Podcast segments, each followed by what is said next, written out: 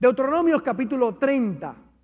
Las piezas las mueve Dios.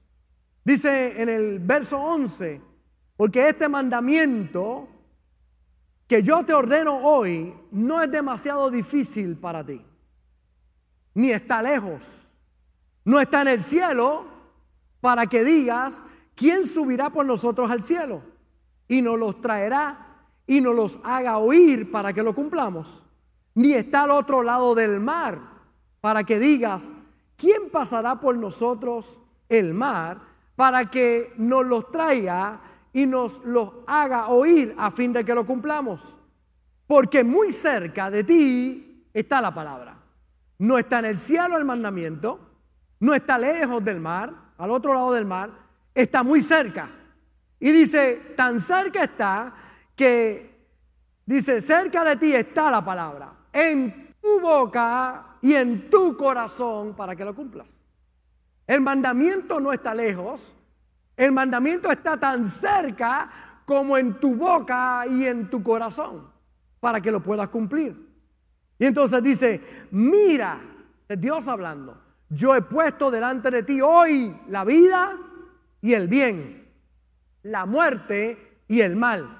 Porque yo te mando hoy que ames a Jehová, tu Dios, que andes en sus caminos y que guardes sus mandamientos, sus estatutos y sus decretos. ¿Para qué? Para que vivas y seas multiplicado. Y Jehová tu Dios te bendiga en la tierra a la cual entras para tomar posesión de ella. En el capítulo 30, pero el verso 19 dice, a los cielos llamo, a los cielos y a la tierra llamo por testigo hoy contra vosotros, que os he puesto delante la vida y la muerte, la bendición y la maldición. Es Coge pues la vida para que vivas tú y tu descendencia, amando a Jehová tu Dios, atendiendo su voz y siguiéndole a Él. Porque Él es vida para ti, prolongación de tus días, a fin de que habites sobre la tierra que juró Jehová a tus padres, Abraham, Isaac y Jacob, que les habría de dar.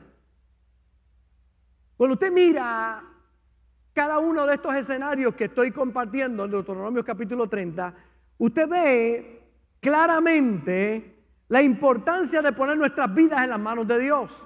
Usted puede vivir por lo que usted cree, por lo que usted piensa, o usted puede vivir por lo que Dios ha dicho en su palabra.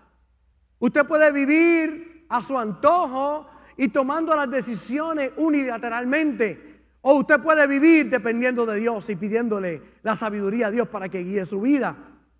La vida se asemeja a un juego de ajedrez que necesita ser jugado con estrategia y con el fin en mente de que cada jugador pueda provocar el jaque mate o la victoria, ganar, a pesar de que los movimientos de, la de las piezas puedan haber pérdidas. Pueden haber momentos difíciles, incómodos, pero la realidad es que tú tienes dos caminos que escoger. El camino angosto o el camino ancho. El camino angosto es el de tú pedirle a Dios que te ayude, que te dé sabiduría, que guíe, que guíe tus pasos, que vayas a su palabra para entender cuál es la voluntad y el deseo de Dios para ti, para tomar decisiones correctas. El camino ancho es el camino que lleva a la perdición, que es el camino de la lujuria, que es el camino de tomar decisiones porque sí, sin consultar con nadie, de ser nosotros el propio dueño de nuestra vida, pensar que no nos debemos a nadie y que podemos tomar decisiones sin contar con nadie. Así encontramos mucha gente viviendo la vida loca, viviendo a la merced de sus propios sentimientos y emociones y no canalizando su vida a lo que Dios quiere para ellos. Es interesante porque Gálatas capítulo 5, verso 16 dice, digo pues andad en el Espíritu, dice Pablo, no satisfagáis los deseos de la carne, porque el deseo de la carne es contra el Espíritu y el del Espíritu es contra la carne. Se oponen entre sí estos para que no hagáis lo que quisierais. Está el deseo de la carne y está el deseo del Espíritu. Cuando usted está en la calle, por dar un ejemplo práctico, viene alguien y le da un corte pastelillo, el deseo de la carne es hablarle malo, sacarle el dedo incorrecto, maldecir. El deseo del Espíritu es, bendícelo. Pablo dice, no satisfagas el deseo de la carne. ¿A cuánto le ha dado deseo de darle una pescosa a alguien alguna vez? Allí se levantaron dos manos con una seguridad espectacular. Y lo que me asusta es que no fue un hombre, fue una mujer la que levantó la mano ahí. Pero hizo así. A todos. A todos nos ha llegado la tentación de obrar en la carne o obrar en el Espíritu. Entonces, el mandamiento no está lejos para que diga, no hay quien me lo vaya a buscar. No está al otro lado del mar, no está en el cielo, está en tu boca y está en tu corazón. Porque, óigame, la mayoría de las veces sabemos lo que tenemos que hacer. Tenemos un angelito y un diablito. ¿Cierto? El angelito te dice, eh, tranquilo. El diablito te dice, ahora rindi. Usted tiene que escoger, obrar en la carne o obrar en el espíritu. Es su decisión, no es la decisión de Dios. Él ha puesto delante de ti la vida y la muerte, la bendición y la maldición. Escoge. Te toca a ti escoger. Entonces, usted puede jugar el ajedrez de la vida, usted moviendo las piezas. ¿Y cuántos algunas veces han, movido la pieza y han metido la pata? Levante la mano. Que saben un poquito de ajedrez, ¿verdad? Y usted movió la pieza pensando que esa es la jugada y que aquí hoy y la mueve y, y te comieron la reina. O te comieron un alfil. O te comieron la torre. Y aunque no lo crean, de lo más importante, aparte del rey, son los peones. Porque los peones los puedes convertir en muchas cosas. Después de pasar algunos requisitos.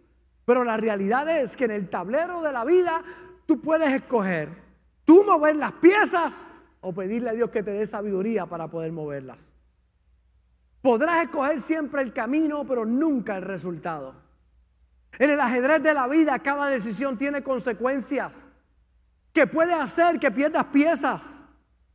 Tú puedes elegir tu mover, tú mover las piezas o pedirle a Dios sabiduría para hacerlo. Y mientras desarrollemos estos mensajes interesantes, aquellos que les gusta el ajedrez, interesante cuando tú vas jugando, porque en ocasiones tú mueves piezas para que te las coman. Y lo que algunos piensan que es una pérdida, no lo es. Es estrategia. Y hay gente que dice, Señor, estoy en tus manos, pero perdí un peón. No dije peo, dije peón. Importante. Perdí un peón, perdí un alfil, perdí una torre. Oye, si estás de la mano de Dios, tranquilo, hay una estrategia. En este caminar hay pérdidas, mi hermano. No provocadas por Dios, sino por la imperfección de esta humanidad que vivimos nosotros. Por los momentos difíciles por causa de la imperfección del ser humano. Pero es interesante que cuando tú estás seguro de que tu vida está en las manos de Dios, Tú sabes que aunque parezcan pérdidas, todo obra para bien para aquellos que aman a Dios. Tranquilo, todo obra para bien. Entonces, cuando yo miro mi vida, yo veo el cuidado de Dios en mi pasado. Pero es interesante porque no puedo entender lo que me pasa mientras pasa. Voy a repetir otra vez. Lo interesante es que no puedo entender lo que me pasa cuando me está pasando. La mayoría de las veces la entiendo después que pasó. Y en ocasiones años después que pasó. Hoy todavía estoy resolviendo cosas en mi pasado que pensé que Dios me había dejado solo, pero cuando ahora lo miro a través de los ojos de la madurez, la experiencia y del tiempo, me doy cuenta que Él nunca me abandonó, que Él nunca me dejó, que Él siempre estuvo conmigo. Poderoso, ¿verdad? Cuando lo estaba pasando, no lo entendía, porque la mayoría de las veces cuando lo pasa, no lo entiendes.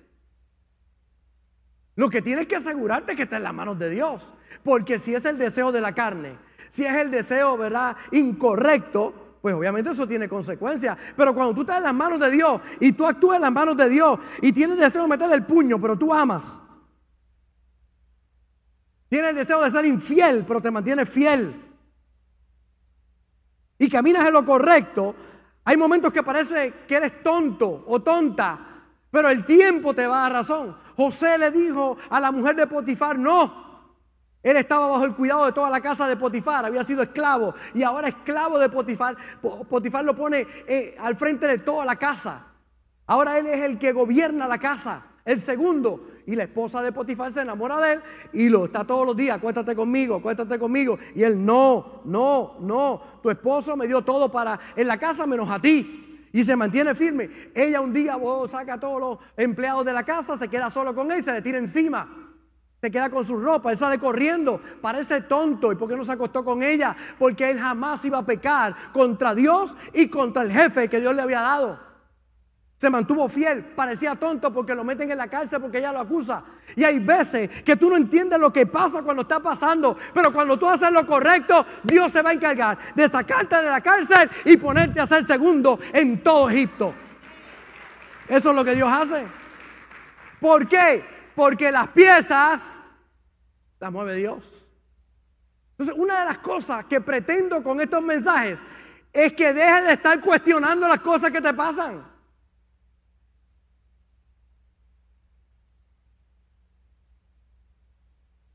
Hay gente que me dice, pastor, quiero una consejería con usted. Cuénteme, ¿por qué me pasa lo que me está pasando? Yo le tengo que decir, a veces yo no sé por qué me pasa lo que me pasa a mí, te voy a explicar lo que te pasa a ti.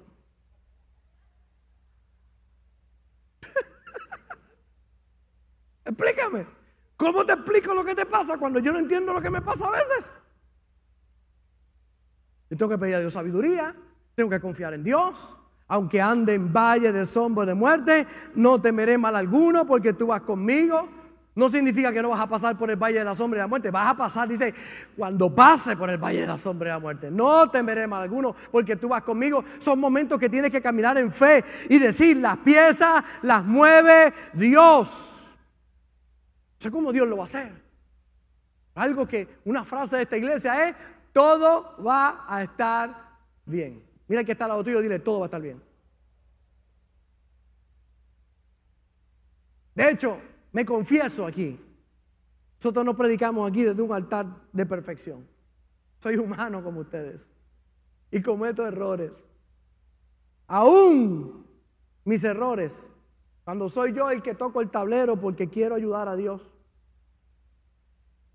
¿Cuántos aquí han querido ayudar a Dios? Y daño la jugada. A veces nos creemos que sabemos más que Dios, ¿verdad? Lo voy a hacer yo. Y tú lo mueves y de momento te comieron la reina. Dice, ¿por qué no lo pensé más? ¿Por qué no lo analicé?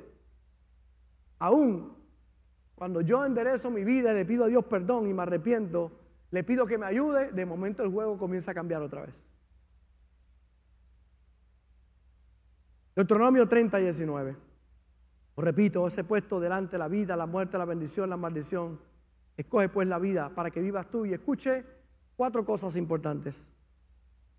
Amando a Jehová tu Dios, atendiendo su voz, siguiéndole a Él estas tres cosas, perdón. Porque Él es vida para ti y prolongación de tus días. Y ahí está. Pastor, ¿cómo, cómo yo puedo asegurarme de que sea Dios el que mueva el tablero de mi vida, las piezas en mi vida? Tres cosas. Amando a Jehová.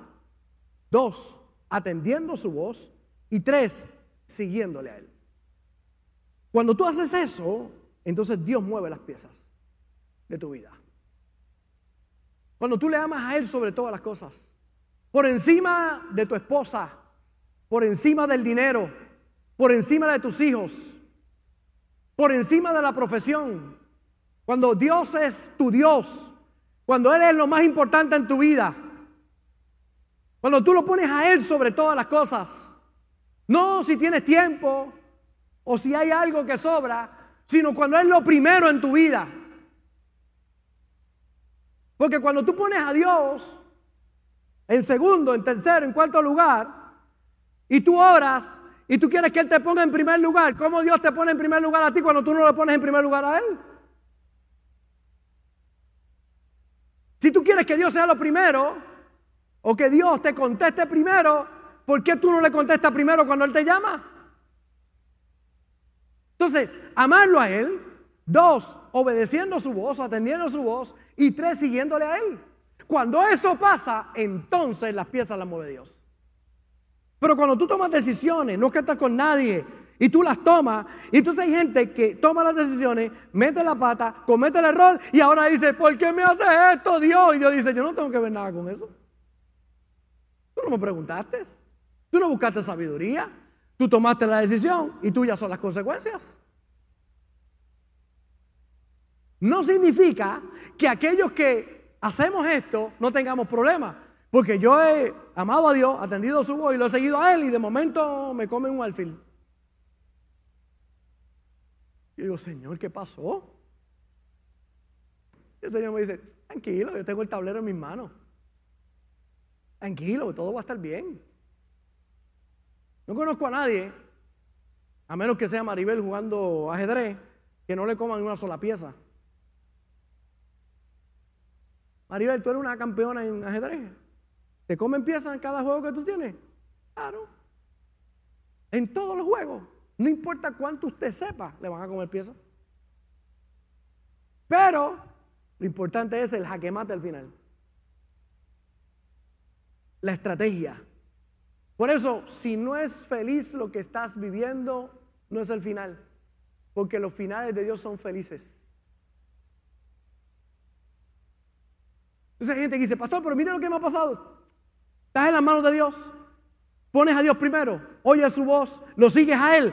Tranquilo, las piezas las mueve Dios. Hay una escritura interesantísima que es corta pero muy poderosa. Juan capítulo 4, verso 4. Hablando acerca de Jesús. Mire qué sencillo. Y le era necesario pasar por Samaria. Corta pero ahí podemos predicar el resto del mensaje que nos queda hoy.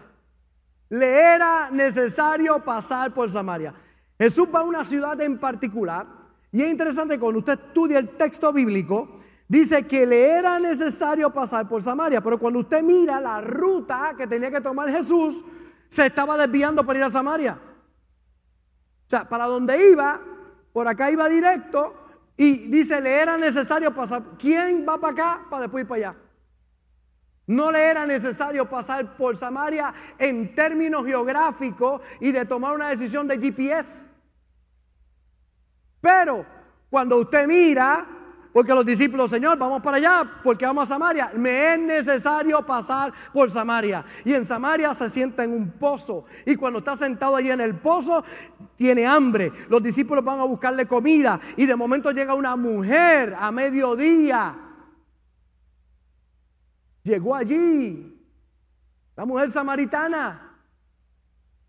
Y llega esta mujer a mediodía, las mujeres no iban a buscar agua, porque era el momento más caliente. ¿Quién iban ahí? Las rameras, las prostitutas, las que todo el mundo le sacaba el cuerpo. Así que esa hora iban ellas, porque si iban a las otras horas, bochinchaban de ellas, hablaban de ellas, las maldecían. Así que buscaban el mediodía. Jesús llega porque le era necesario pasar por Samaria. Llegó allí porque tenía un encuentro muy importante. Llegó allí porque tenía un plan y una estrategia muy importante. Los discípulos no lo entendían, pero Dios sí lo entendía. Ellos se fueron, pero Jesús se queda allí y cuando ella llega, Él le pide agua. Mujer, dame agua. Y dice, ¿quién tú eres? Un hombre judío pidiéndole a una mujer samaritana agua, porque ellos no se llevan entre sí. Así mismo declara la escritura. Y él le pide agua. Y de momento ella le dice, bueno, yo puedo sacar agua. Y Jesús le pregunta, le dice, pues está bien, haz algo, tráeme a tu marido.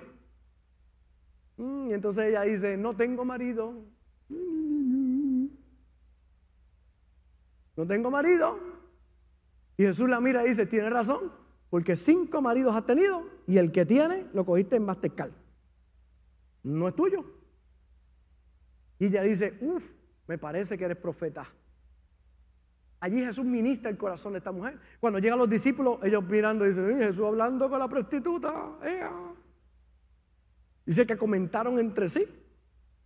Sin embargo, Ahora esta mujer es ministrada porque llegó el hombre perfecto, el número siete. Había tenido cinco y hasta seis experiencias muy malas en su vida. Pero qué bueno que siempre hay un plan de Dios para nuestras vidas. No importa cuántas veces haya tropezado, hay un Dios que te ama. Hay un Dios que tiene un plan para ti. Hay un Dios que se desvía para llegar donde tú estás y cambiar y transformar tu vida. ¿Por qué? Las piezas las mueve Dios. Y tú dices, ese hijo rebelde que yo tengo, ese marido mío que tiene corazón de piedra, tranquilo, tranquila, las piezas las mueve Dios. Cuando tú confías en Dios, Dios se va a encontrar con tu familia. Cuando tú confías en Dios, Dios va a transformar los tuyos. ¿Cómo lo haga? No sé, porque las piezas las mueve Dios. Y de momento, ahora aquella mujer sale a evangelizar, trae toda una ciudad. La primera evangelista que aparece en la Biblia fue mujer. Comenzando, ¿verdad? Con Jesús, su ministerio. Esa mujer fue y trajo toda una ciudad que se ganó para el Señor. Y Jesús le predica a toda esa gente. Porque cuando tú entiendes que era necesario pasar por allí, hay cosas que a veces no tienen sentido. Pero pastor, esto está tomando un giro que no entiendo. Estás en las manos de Dios. Tú lo amas. Tú lo oyes. Tú lo sigues. Sí, pues tranquilo, las piezas las mueve Dios. Hay cosas que a veces yo no entiendo, pero es Dios moviendo las piezas. Dios moviendo el tablero. Y yo confiando en Él. Esta mujer sedienta se encuentra con Jesús. Por eso es interesante, porque cuando yo miro los testimonios de esta iglesia, aquí hay cientos y cientos de testimonios lindos. Pero cuando yo miro como Tito Pari llegó a esta iglesia, Precisamente por José Vega. José predicándole. Tito, ve a la iglesia. Tito estaba más perdido que un juevisco. Perdido. Iba por un mal camino.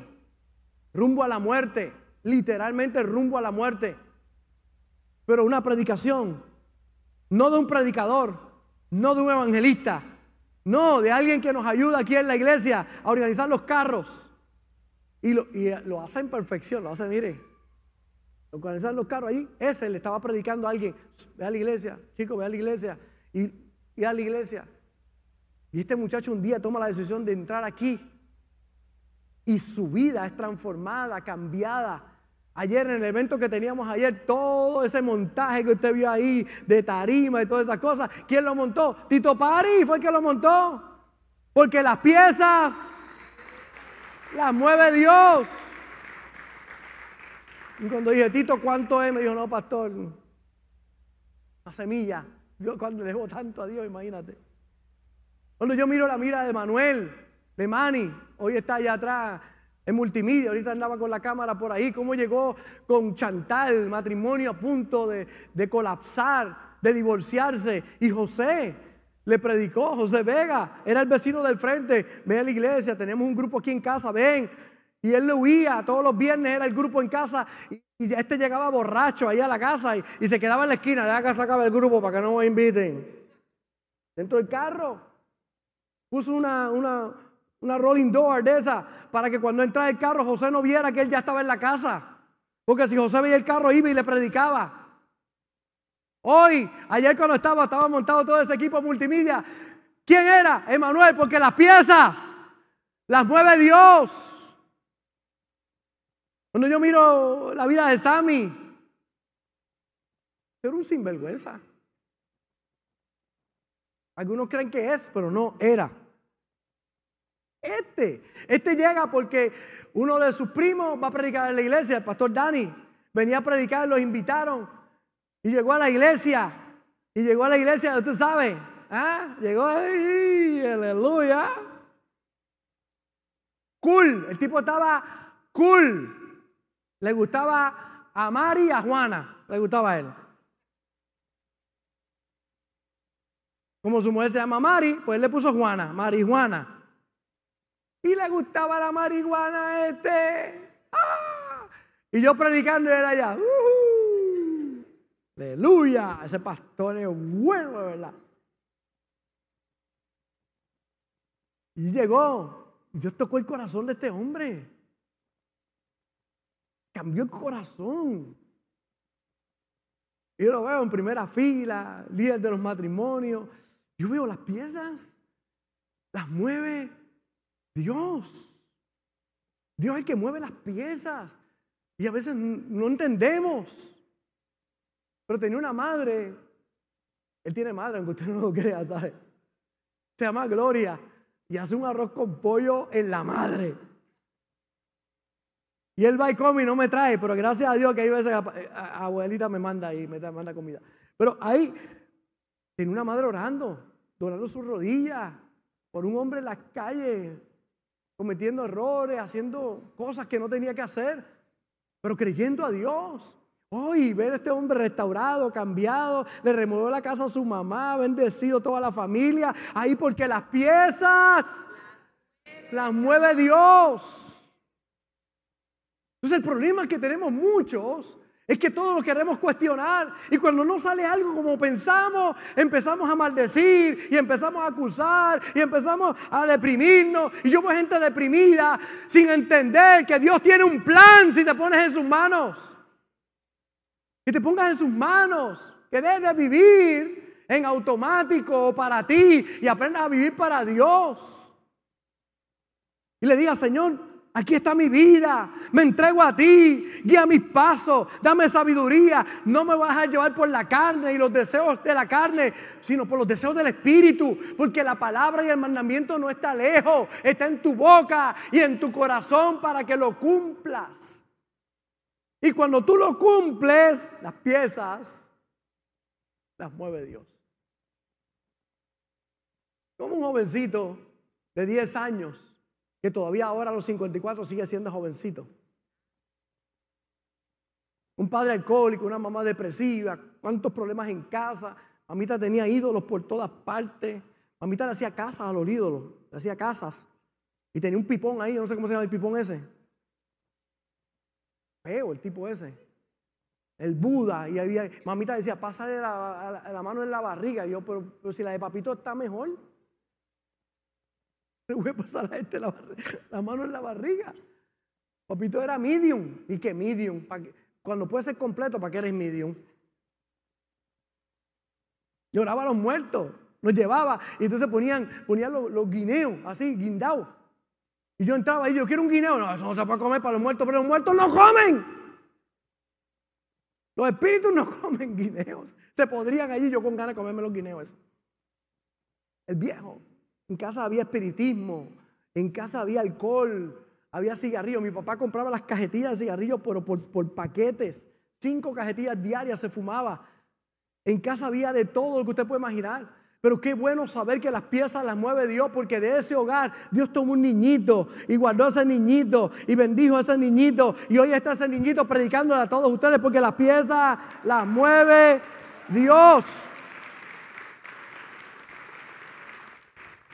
En el camino ha habido montones de situaciones.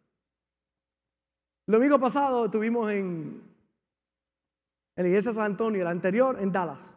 Llegamos allá a Dallas y el pastor Carlos fue allí a escucharme predicar. Uf, para mí fue un honor tenerlo allí compartiendo. El pastor, el pastor Luis Pide conoció al pastor Carlos. Yo le hablé del pastor Carlos y cuando me enteré que venía, va a estar aquí conmigo, me dijo, quiero conocer, quiero conocer quién es tu mentor, porque imagínate, quiero conocer quién uno de tus mentores. Así que nada, fuimos y estuvo allí, se acabó el servicio, nos llevó a comer, eh, pero en el servicio el pastor Vide está predicando y le dice, Dios me habló a mi corazón mientras estaba sentado ahí y, el próximo domingo usted no va a predicar aquí. Le habla el pastor Carlos, porque usted tiene una palabra para nosotros. Obviamente siempre el calendario del pastor Carlos está explotado por la situación de salud que está atravesando, pues no hay nada básicamente en el calendario, ciertas cosas que está haciendo. El, domingo estaba libre, ese domingo, y el pastor inspirado le dice, una puerta que por causa de habernos conocido a nosotros, el pastor Carlos conocernos, se abre para él, para que él entonces, el domingo pasado estuvo allí predicando. Lo interesante es que esa puerta se abre porque hace muchos años atrás el pastor Carlos Ortiz le abre una puerta a la pastora Marta en la iglesia Segadores, allá en, Miami, pastor Rudy Gracia y María, su esposa, que estaba viva en ese momento, y refiere a la pastora para que vaya a un congreso de damas. la pastora va a predicar ese congreso de damas en segadores. Predica allá en segadores y predicando allí la ven de Casa de Dios en Guatemala, del pastor Cash Luna. La ven y la invitan de ahí a predicar en el congreso de Cash Luna allá de, Casa de Dios, de damas. Allí ella predica en varios de esos eventos de damas. Y es interesante que en uno de esos, la hija del pastor Vides, Marisol, la vio, vio ese evento, quedó tocada e invita a la pastora para que vayamos a predicar allá a Dallas. Y después que le invitó a ella, me invitaron a mí también. Y yo fui allá a predicar. Y es interesante porque, oiga, ahora el pastor está allí sentado, el pastor Carlos, nosotros llega porque nosotros estamos allí y ahora se le abre una puerta a él para que vaya a predicar allí. Pero ¿quién abrió la primera puerta?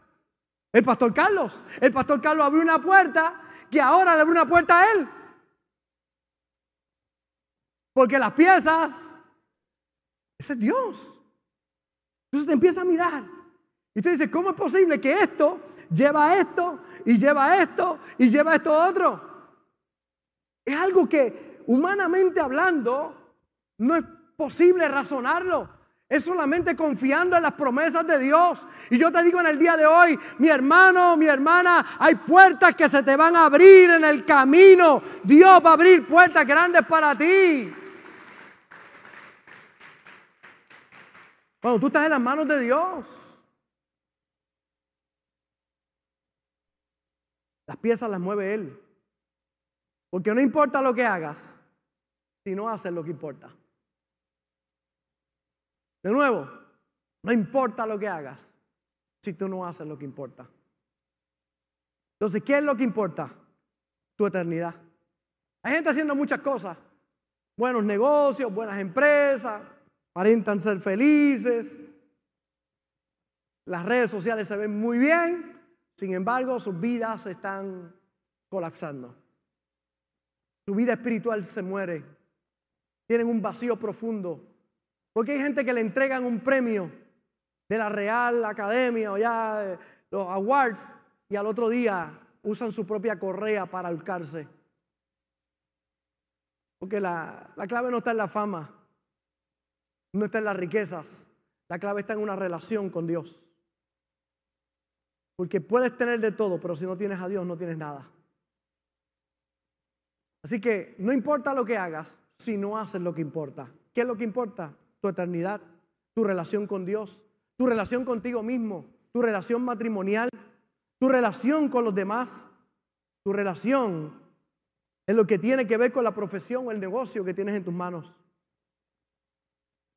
Cuando tú te pones en las manos del Señor, sus movimientos en la tabla de ajedrez de la vida son los correctos. Porque las piezas las mueve Él. A veces parecen sin sentido, pero Dios tiene un plan trazado. Puede que haya un plan malvado contra ti, pero Dios tiene todo bajo control. Yo quiero dejar un ejemplo en la Biblia, en el corazón de todos ustedes. Hubo un hombre llamado Amán. Tenía diez hijos. Muy afortunado el hombre, diez hijos. Lleno de bendiciones. Pero a este hombre se le conoce como el primer Hitler. Tenía tanto odio por un judío llamado Maldoqueo, que un día aquel hombre no se postró delante de él. Porque este hombre era segundo en el reino, muy importante. Y un día Maldoqueo no se arrodilló frente a él y le cogió un odio a Maldoqueo, a este judío, que se convierte en el primer Hitler de la historia porque hace un plan para destruir a todos los judíos, para matarlos a todos, empezando por Maldoqueo. La fijación mental fue tan grande que planificó matar a todos los judíos, empezando por Mardoqueo. Y preparó una horca en su casa. Una horca la preparó para matarlo en esa horca. En esta historia usted ve cómo Dios mueve las piezas. Porque mientras que Amán, este hombre malvado, hace todo un plan para matar a Mardoqueo y a los judíos, Dios tiene un plan y está moviendo las piezas.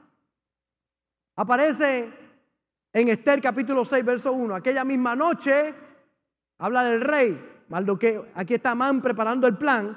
Pero mire, aquella misma noche en que, en que Amán está preparando el plan para matar a Mardoqueo, se le fue el sueño al rey. Y dijo que le trajesen el libro de las memorias y crónicas y que las leyeran en su presencia. Entonces hallaron escrito que Mardoqueo había denunciado el complot de Victán y de Teres, dos eunucos, eunucos del rey. Y dice, de la guardia de la puerta que habían procurado poner mano en el rey Azuero. Y dijo al rey, ¿qué honra o qué distinción se le hizo a Mardoqueo por esto? Y respondieron los servidores del rey, sus oficiales, nada se ha hecho con él. Le resumo la historia sencilla. Amán tiene odio contra Mardoqueo. Hace una horca para matarlo a él y después a todos los judíos. Esa misma noche, aquella misma noche se le va el sueño al rey. El rey está tratando de conciliar el sueño, no puede.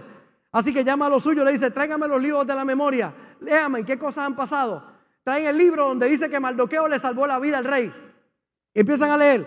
Mardoqueo le salvó la vida al rey de dos eunucos que estaban cerca y tenían un complot y Mardoqueo lo salvó. El rey dice, ¿y qué se le dio a Mardoqueo por eso? Dice, nada. Mire las piezas. ¿Cómo Dios está moviendo las piezas?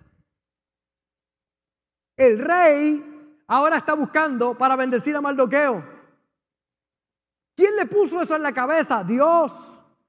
¿Quién lo inquieta? Dios. Y yo te digo hoy, quizás hay gente planificando el mal para ti, pero Dios está moviendo las piezas. Dios va a inquietar corazones. Dios va a abrir puertas en diferentes lugares. Entonces dijo el rey, ¿qué le dieron al que estaba, al que me salvó la vida más lo que nada? Y dice, entonces dijo el rey, ¿quién está en el patio? Y Amán había venido al patio exterior de la casa real para hablarle al rey para que hiciese colgar a Maldoqueo en la horca que él tenía preparada. Y los servidores del rey le respondieron, he aquí Amán está en el patio. Oiga, Amán viene a hablar con el rey para que en la horca que él hizo mate a Mardoqueo y el rey está preguntando quién está en el patio. Ah, está Amán. Y el rey dijo que entre. Entró pues Amán y el rey le dijo, ¿qué se hará al hombre cuya honra desea el rey? Y Amán en su corazón, y dijo Amán en su corazón, ¿a quién deseará el rey honrar más que a mí? Y respondió Amán al rey, para el varón cuya honra desea el rey, traigan el vestido real de que se viste, del rey se viste, y el caballo en el que el rey cabalga, y la corona real que está puesta en su cabeza, y den el vestido y el caballo en la mano de alguno de los príncipes más nobles del rey, y vistan aquel varón cuya honra desea el rey, y llévenlo en el caballo por la plaza de la ciudad, y pregonen delante de él, así se hará al varón cuya honra desea el rey. Entonces el rey dijo a Amán, date prisa, toma el vestido y el caballo, como tú has dicho, y hazlo así con el judío Mardoqueo. Que se siente a la puerta real. No mitas nada de todo lo que te he dicho. Y Amán tomó el vestido y el caballo y vistió a Mardoqueo y lo condujo a caballo por la plaza. El que lo quería matar ahora lo tiene que pasear. E hizo programar delante de él.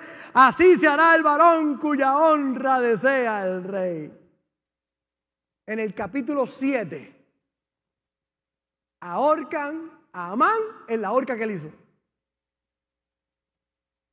Hace la horca para Mardoqueo y en la misma horca que él hizo para Mardoqueo la ahorcan a él. Y más tarde a sus diez hijos. Porque cuando tú te llenas en el corazón de maldad, no solamente tú te afectas, sino también tus generaciones. Pero cuando tú te llenas del bien, tú eres bendecido y tus generaciones también son bendecidas. Vamos, hazle la prueba al Señor que se lo merece. Me preparo para orar. Hay, hay movidas del cielo que a veces no entendemos en la tierra. Movidas divinas que a veces no tienen sentido. Pero yo te digo hoy, Dios no tiene mala memoria. Jesús le dijo a Pedro estas palabras. Respondió Jesús y le dijo, lo que yo hago, tú no lo comprendes ahora más lo entenderás después. Jesús le dice a Pedro, Pedro, lo que yo hago ahora, tú no lo entiendes, pero lo vas a entender después. Mira que está al lado tuyo, dile, lo que está pasando ahora no lo entiendes, pero lo vas a entender después. lo vas a entender después. Termino como empecé. Os he puesto delante la vida y la muerte, la bendición y la maldición. Escoge pues la vida para que vivas tú y tu descendencia, amando a Jehová, atendiendo su voz y siguiéndole a Él. Porque Él es vida para ti, prolongación de tus días. Amando a Jehová, atendiendo su voz y siguiéndole a Él. Gracias por conectarte con nosotros. Ha sido una hermosa bendición poder compartir contigo la palabra de Dios. Te pido dos cosas. Número uno, comparte con alguien más. Que otros también puedan ser bendecidos por la palabra. Y número dos, envía tu ofrenda para que podamos continuar llevando el mensaje de fe y de esperanza a tanta gente que lo necesita. Lo puedes hacer a través de ATH Móvil en donaciones Fuente de Agua Viva Vega Baja o a través del PayPal Fuente Vega Baja. Si no das, no pasa nada. Pero si das, Él ha prometido abrir las ventanas de los cielos y derramar bendición hasta que sobre y abunde. Muchas bendiciones.